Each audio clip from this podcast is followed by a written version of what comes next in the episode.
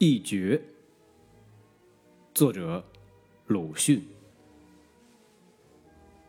飞机负了掷下炸弹的使命，像学校的上课似的，每日上午在北京城上飞行。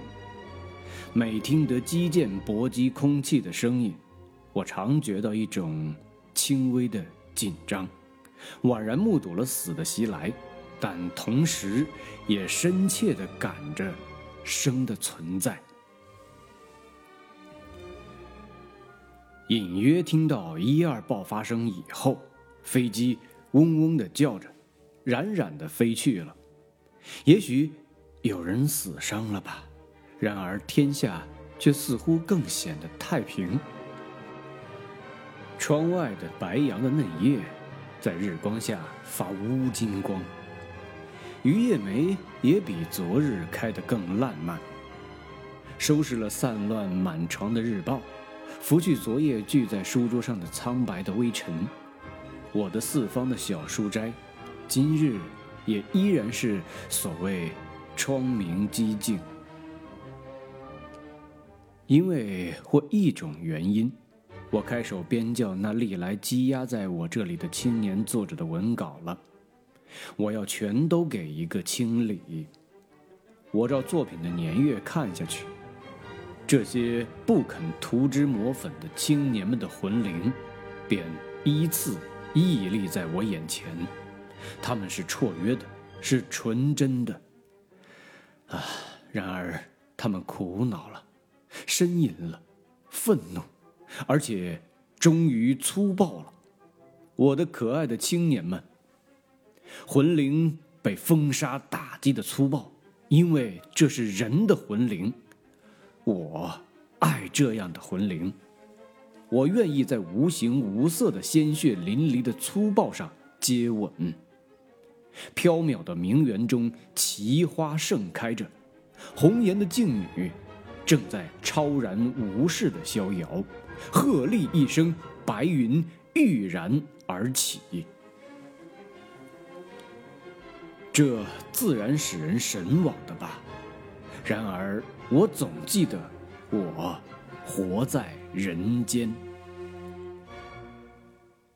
我忽然记起一件事：两三年前，我在北京大学的教员预备室里，看见进来了一个并不熟识的青年，默默的给我一包书，便出去了。打开看时，是一本《浅草》。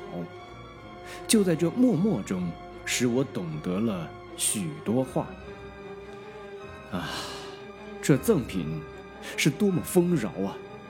可惜，那浅草不再出版了，似乎只成了陈忠的前身。那陈忠就在这风沙轰动中，深深的在人海的底里寂寞的明动。野季经了几乎致命的摧折，还要开一朵小花。我记得托尔斯泰曾受了很大的感动，因此写出一篇小说来。但是草木在旱干的沙漠中间拼命伸长它的根，吸取深地中的水泉，来造成碧绿的灵蟒，自然是为了他自己的生的。然而。使疲劳枯渴的旅人，一见就怡然觉得遇到了暂时息间之所。这是如何的可以感激，而且可以悲哀的事。城中的无题说：“有人说，我们的社会是一片沙漠。如果当真是一片沙漠，这虽然荒漠一点，也还静肃。”虽然寂寞一点，也还会使你感觉苍茫。何至于像这样的混沌，这样的阴沉，而且这样的离奇变幻？是的，青年的魂灵屹立在我眼前，他们已经粗暴了，或者将要粗暴了。然而。我爱这些流血和隐痛的魂灵，因为它使我觉得是在人间，是在人间活着。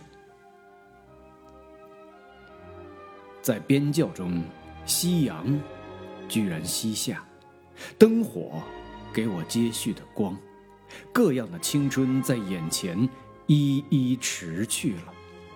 身外但有昏黄环绕，我疲劳着，捏着纸烟，在无名的思想中，静静地合了眼睛，看见很长的梦。